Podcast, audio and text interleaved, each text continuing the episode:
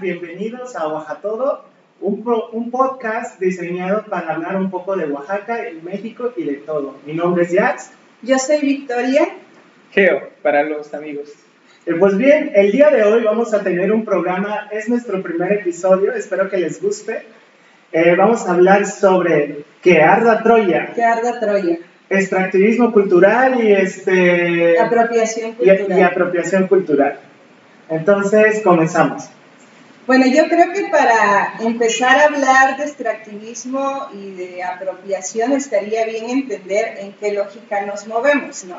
Entonces yo creo que sería importante como explicar qué es el capitalismo, ¿no? Porque muchas veces como... ¿Qué te pasa? Eh? Yo soy capitalista. A ver, a ver, sácalo, sácalo. No, o sea, para ti, Giovanni, explícanos en pocas palabras qué es el capitalismo. Bueno, el capitalismo es un modelo de producción donde eh, la producción es colectiva y la apropiación es privada, ¿no? Eso podríamos decir, básicamente eso es capitalismo. O un ejemplo más, Ajá, un más, ejemplo. más simple. A una sociedad donde hay ricos y pobres y eso está bien. Acumulación de riqueza. Donde se acumula riqueza en función de quienes tienen eh, la posesión del, del, capital, ¿no? Entonces, es decir que el orden económico y social en que vivimos, pues es el capitalismo, ¿no? Así es. Entonces, eh, aquí es donde entra lo que se le llama extractivismo, ¿no? Extractivismo es una práctica que hace el capitalismo, ¿no? Yo cuando escuchaba a veces extractivismo decía, ¿y eso qué es, no? Porque muchas veces se ha puesto de moda o en las noticias se habla mucho de apropiación cultural y extractivismo, ¿no? Entonces, el extractivismo es una práctica que se hace en, esta, en este sistema capitalista que consiste en extraer recursos de la naturaleza, por ejemplo, alimentos, ¿no? Nuestros alimentos, o por ejemplo la minería, este, o, en caso de los ventiladores eólicos, por ejemplo, el aire, ¿no? O el agua, por ejemplo. Eso tiene que ser, bueno, eso es el extractivismo, ustedes como ven pues todos extraemos cosas. Uh -huh. Es la primera vez que escucho el término, pero tiene su lógica, ¿no? Pero ¿cuál es lo que define o hace la diferencia, por ejemplo, en esta lógica del capitalismo? ¿O por qué es tan discutido el tema de la apropiación? ¿no? De apropiación, extractivismo. Porque eh, en este caso, por ejemplo, la apropiación, hay un concepto que encontré y que quiero leer, ¿sí? ¿puedo leerlo? Okay. Dice... Eh, ahí déjenme encontrar. Dice, la apropiación cultural es utilizar la cosmovisión, los conocimientos, sus formas de vida, arte, su relación entre las plantas, animales, espiritualidad y aspectos de la identidad de un pueblo para consumo capitalista. Este texto lo encontré en una revista que dice Apropiación Cultural, otra forma de extractivismo en las comunidades, por Sócrates Vázquez y Avenín Copti. Y bueno, el, el, la apropiación cultural es arrancar algo que no es tuyo, tomar algo que no es tuyo, ¿no? Y en esta lógica del capitalismo, pues es para beneficio propio, para ganar dinero y sin reconocer a los que son realmente dueños de este conocimiento. A ver, pero te voy a decir algo, yo tengo una pregunta. A ver. ¿Qué es lo propio y qué es no lo propio? Porque te voy a decir ahora, uh -huh. nosotros como país, como Oaxaca, como esto, eh, somos una mezcla de muchas cosas y a la vez hay muchos componentes culturales que no necesariamente nos han pertenecido a nosotros.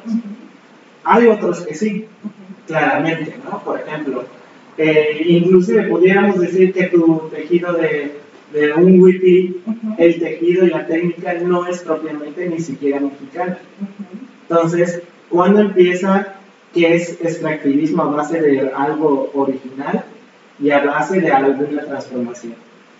Bueno, yo creo que es un tema que se tiene que reflexionar mucho, porque como quién define qué es correcto y qué no es correcto, ¿no? Como dices, por ejemplo, en todas las culturas eh, en México han llevado procesos en, de influencia, de cambios, de transformaciones, que podemos decir, no hay una cultura este, pura, eso es real, ¿no? O sea, no hay una cultura en donde se ha mantenido en una burbuja, que, nos, que ha tenido su propio proceso, en donde no se ha influenciado nada, eso no existe, ¿no? Y lo sabemos porque nuestra indumentaria tiene que ver con la influencia europea, y esa influencia europea tiene que ver con China, ¿no? O sea, es todo una Egipto, Grecia. Podemos irnos más atrás.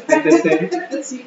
Pero yo creo que más bien aquí el tema de la apropiación cultural, que es una forma de extractivismo, tiene que ver con la relación, o sea, la forma en que tú lo haces, ¿no? Como por ejemplo el que te estaba haciendo el ejemplo de los frijoles, un ejemplo inventado que yo hice, ¿no? Supongamos que tú, eh, tu familia inventó una técnica para cocer frijoles, ¿no? Pero esta forma y esta técnica viene de tus ancestros, del, ingenio, del proceso de tu familia que hacen que esos frijoles te, hagan más longevo y además te haga una superdigestión, ¿no? Entonces es un conocimiento que solamente tiene tu familia. Y entonces yo por algo, alguna forma me entero de esa técnica y llego y me hago amiga tuya y te digo, oye, es que, mira, yo me enfermo mucho del estómago y entonces, ¿por qué no me enseñas esa técnica para cocer los frijoles? Y entonces tú como eres buena gente, como te admiras de que una extranjera a visitar tu pueblo, tu casa, pues dices, claro que sí, porque pues la gente en México somos muy hospitalarias, ¿no? Entonces me enseñas la técnica de cómo cocer esos frijoles y yo me voy a mi país y eh, hago una marca donde vendo esos frijoles, este, hago mi registro, mi logo, lo patento y empiezo a ganar mucho dinero, me hago millonaria y famosa por esa técnica especial que no tiene nada que ver, o sea, yo por ejemplo no voy a decir quién me la enseñó o este, realmente no, ustedes que la inventaron tu familia o que tiene que ver con el proceso de tu familia, ustedes no tienen ningún beneficio, ¿no? ¿Tú qué opinas, ah, pues, ¿qué decir? Eh, no sé, hay diferentes formas de de enfocar el problema. ¿no? Obviamente a mí no se me hace ético lo que hace la persona. No compartir las regalías de, de este descubrimiento ¿sí? o de esta forma particular de, de los frijoles. En un mundo capitalista, eh, pues estas cosas se hacen. Eh, procedimientos, productos, eh, pues son elaborados con base en el ingenio y obviamente se puede sacar ventaja económica de ello. ¿no?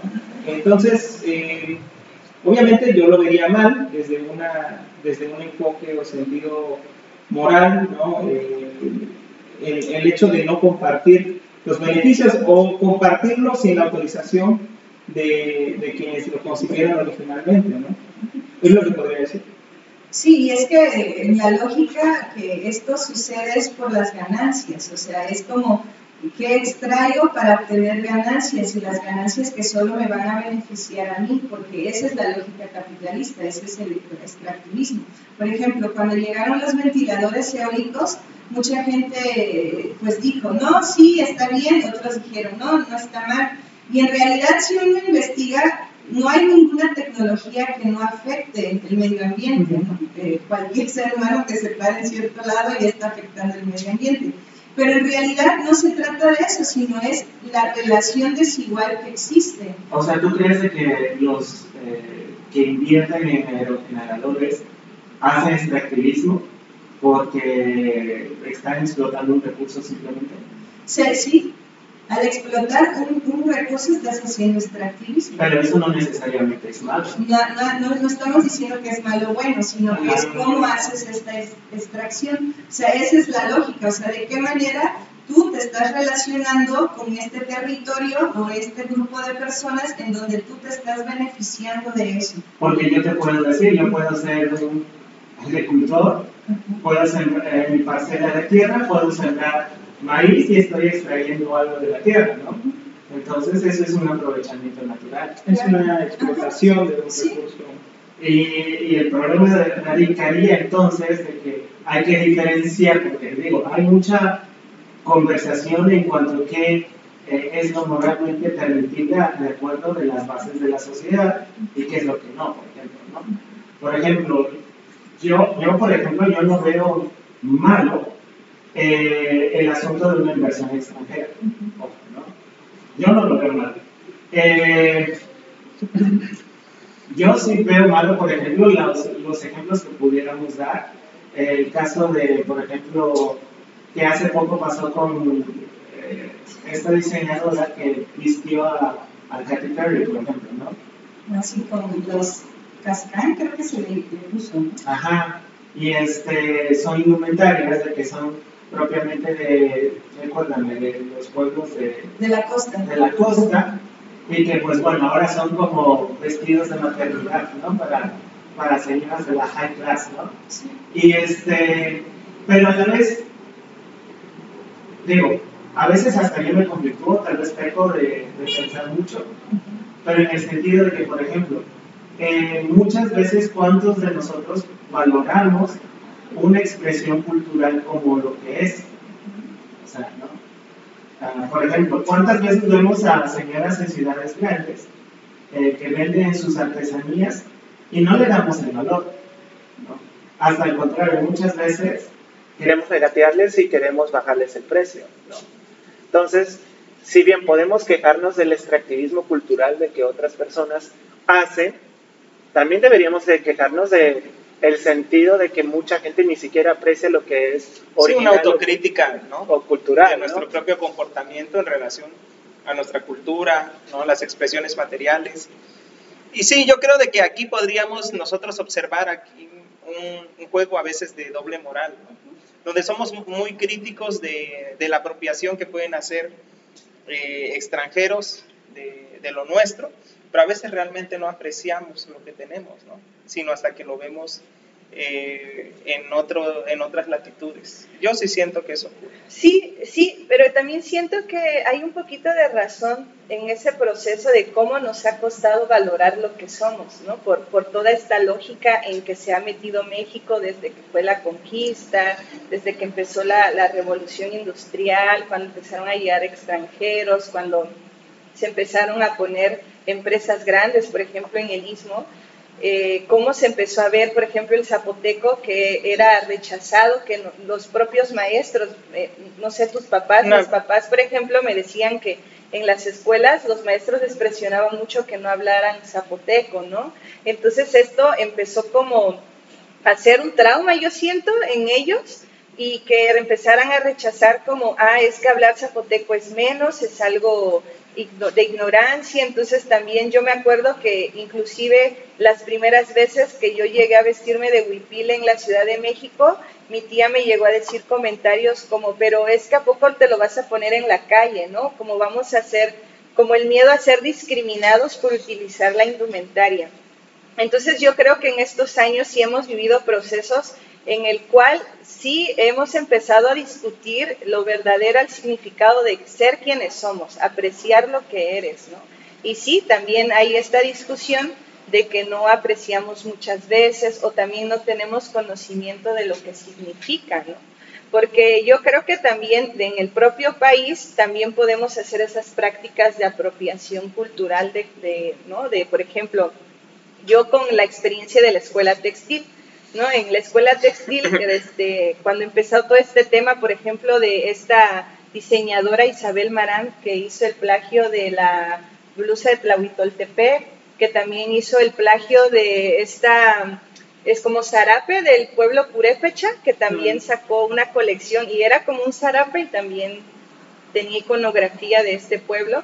Entonces hablamos y tomamos la decisión de no enseñar nuestras técnicas textiles a gente que no fuera de la cultura zapoteca de Liz. Y cuando nosotros, por ejemplo, tomamos esa decisión, mucha gente se le hizo pues, eh, pues algo malo, algo agresivo, algo así como que son racistas también, ajá, separatistas, ¿no? Pero sin embargo, ¿por qué es importante proteger eh, los conocimientos de un pueblo, ¿no? La iconografía en este caso, por ejemplo, un aspecto de la cultura tangible, ¿no? O este, los textiles, ¿no? Este, los textiles muchas veces tienen que ver con la historia y los procesos del pueblo, ¿no? Por ejemplo, la cadenilla, hoy traigo bordado, pero no, no traigo una cadenilla para el ejemplo, ¿no? Muchas veces tiene que ver con eh, los diálogos en cuanto a la naturaleza, en cuanto a la historia, la forma en que, se veía el mundo, cómo se relaciona el pueblo y que alguien externo, por ejemplo, hay gente que tiene buenas intenciones, hay gente buena, pero hay gente mala también. Entonces, había ese peligro de que pues vayan, aprendan a hacer la técnica y que se empiecen a beneficiar sin reconocimiento de los orígenes. Y entonces, una vez llegó una señora de, una francesa, que quería que le enseñáramos, eh, no a bordar, sino que le enseñáramos cómo se combinan los colores en los bordados. Y eso tiene que ver con el conocimiento básico del, bordado tradicional del mismo, y le dijimos que no y nos tachó de ignorantes, especialmente a mí, me dijo que era grosera, que no, y yo amablemente le dije que no le podíamos enseñar eso. Entonces, este, sí ha sido como una discusión para poder, pues, entender hasta qué punto sí con respeto y hasta qué punto no. Por eso yo pienso que el extractivismo en la lógica capitalista, pues es ese juego desigual, ¿no? De, de la mayoría de este grupo, de un grupo en poder o de sí, el que tiene el capital para poder extraer, para que tiene el poder para extraer algo y hacerlo suyo. Así es. Por ejemplo, el caso, yo no sabía que Disney había tratado de patentar el Día de Muertos antes de sacar la película en Coco. Wow. No, de hecho también existe lo de, ¿se acuerdan de que había una película de Disney de los tres amigos? Los tres amigos, sí. Ajá. Y Disney quería comprar a, a, a Pepe Grillo Pepe Grillo. Pepe Grillo, así es. Ajá. Entonces, este, eh, ¿cómo se llamaba este artista? Javier Lizondo. Este, no, me estoy confundiendo.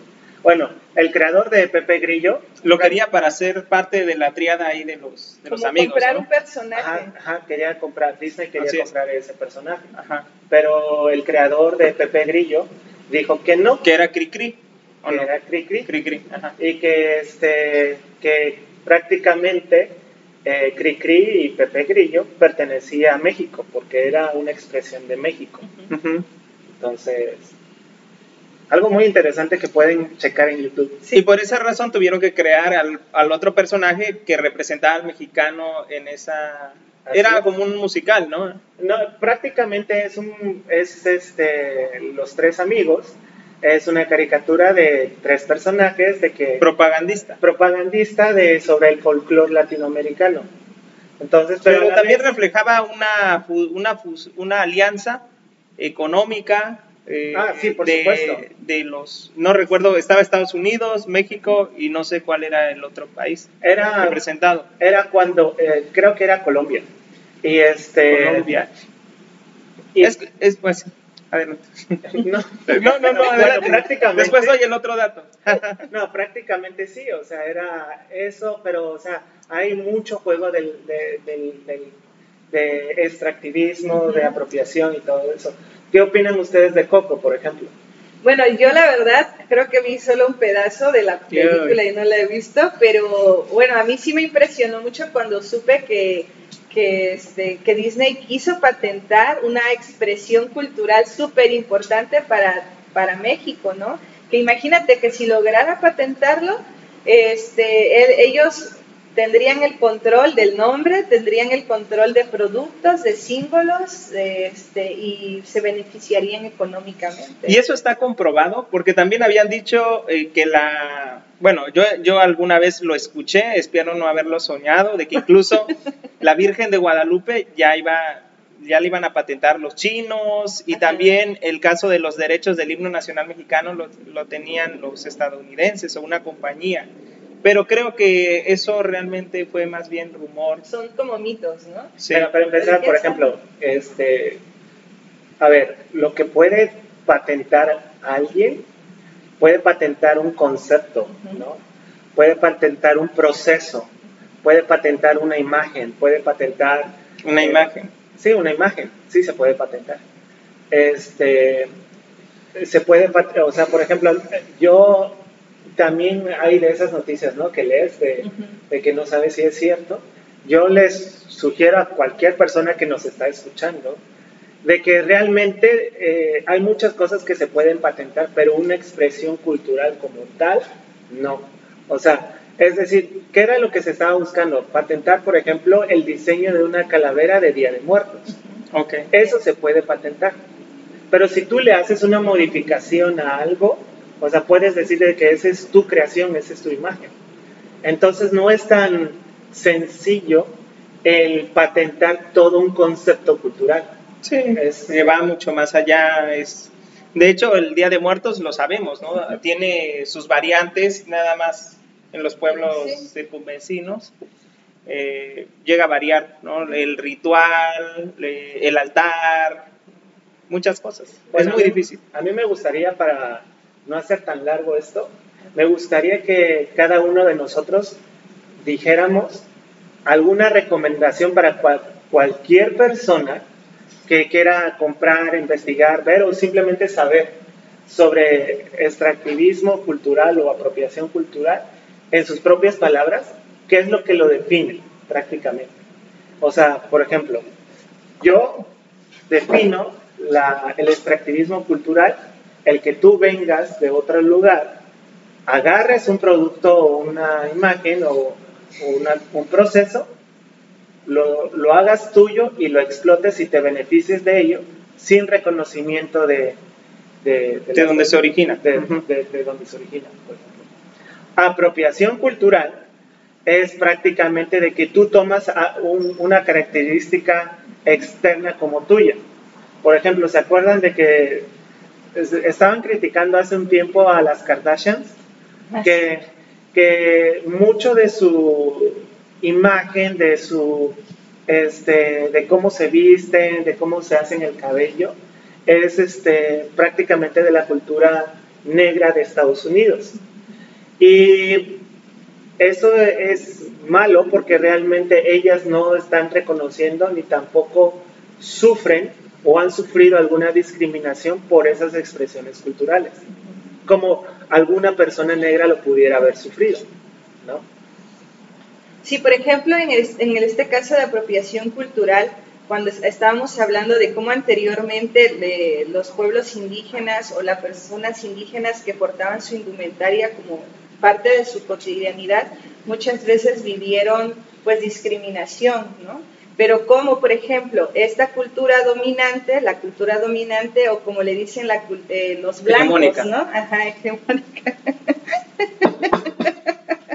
este, ellos, o sea, como si tú, si te pones un huipil de tal pueblo, entonces, ah, ahí sí es visto bonito, ¿no? Ahí sí es socialmente aceptado, estéticamente bonito, porque tú como cultura dominante pues le estás dando una validación, ¿no?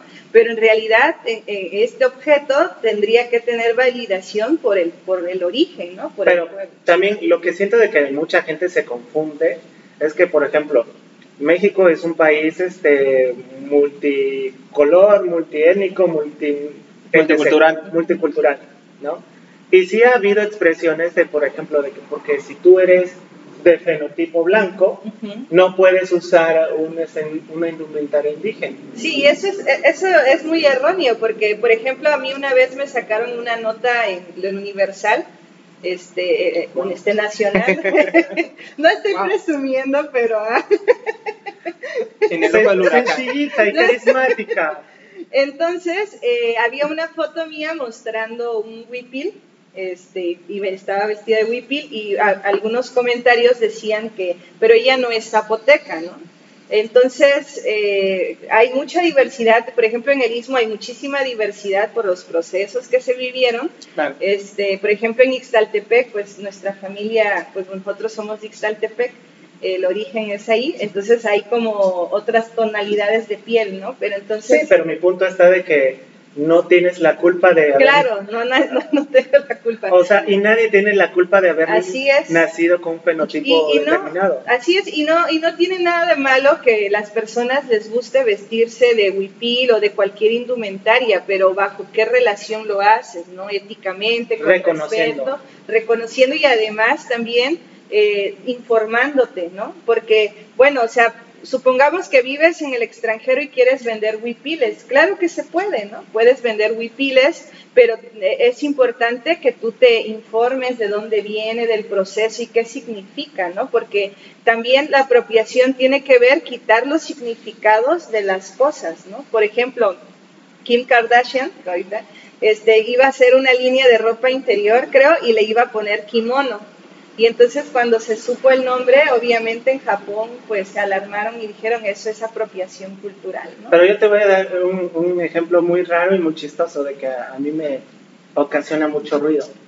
Eh, hace un tiempo había un fenómeno de que había una chica de Estados Unidos, porque cualquiera se puede vestir como lo que tú quieras vestirte, ¿no? Y esta chica llevó una, un vestido tradicional chino que se llama chipao ¿no? Me acuerdo mucho de que este, en Estados Unidos era un escándalo porque la comunidad asiática estaba diciendo de que cómo era posible que una persona blanca usara un chipado, ¿no? Pero esta persona no lo estaba usando como burla, sino lo estaba usando como motivo de un vestido de gala para una graduación, ¿no? La conversación en Estados Unidos era de una persona blanca no se puede vestir así pero la conversación en China era, qué bonito de que una persona blanca está usando algo nuestro. Claro. Entonces, o sea, yo creo de que cuando usas algo con respeto, no se tiene que tomar como apropiación cultural necesariamente, ¿no? Sí, porque yo he visto mucho, perdón, he visto muchos comentarios cuando se discute esto. Entonces, si soy blanca, no puedo usar. Claro que puedes, ¿no? O sea, eso no es apropiación si lo haces con respeto. ¿Qué dices, Giovanni? Es, para mí es un concepto bastante problemático. Yo, ese es mi primer acercamiento a estos eh, conceptos. Eh, me resultan interesantes, eh, pueden desatar mucha polémica, es una paradoja realmente, ¿no? Porque existen estos pros y estos contras, ¿no? incluso las personas que podrían estar aparentemente justificadas de defender algo, ¿sí? a veces pueden estar cayendo en errores, en intolerancia, en eh, xenofobia, ¿no? Eh, en incluso racismo, ¿no? Incluso las personas, las minorías que han sido abusadas por mucho tiempo, pueden llegar, llegarse a volver intolerantes ¿no? con, con, el otro. Y bueno, yo creo de que cuando se hacen las cosas con respeto, cuando no hay un afán de lucro, eh, una denigración de, la ropa eh, nacional, ¿no? de, algún, eh, pues de algún, algún país, pues está totalmente es algo totalmente legítimo. Vivimos en el siglo XXI. No veo por qué razón no, no, no podría ser, ¿no?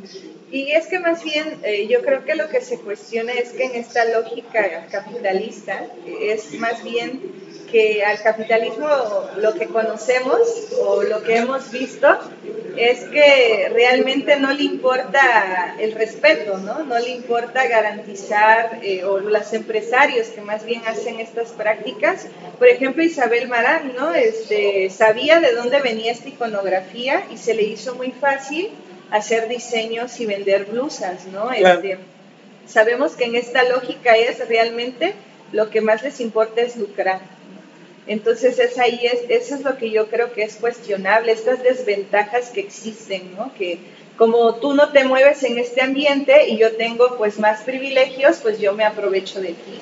Bueno, ahora, ¿qué es lo último que le, dirías a, a, las personas para, en este tema? Bueno, yo creo que sí es importante que sigamos reflexionando porque también los que defendemos o estamos en contra de la apropiación también tenemos que reflexionar para no caer también en esas actitudes.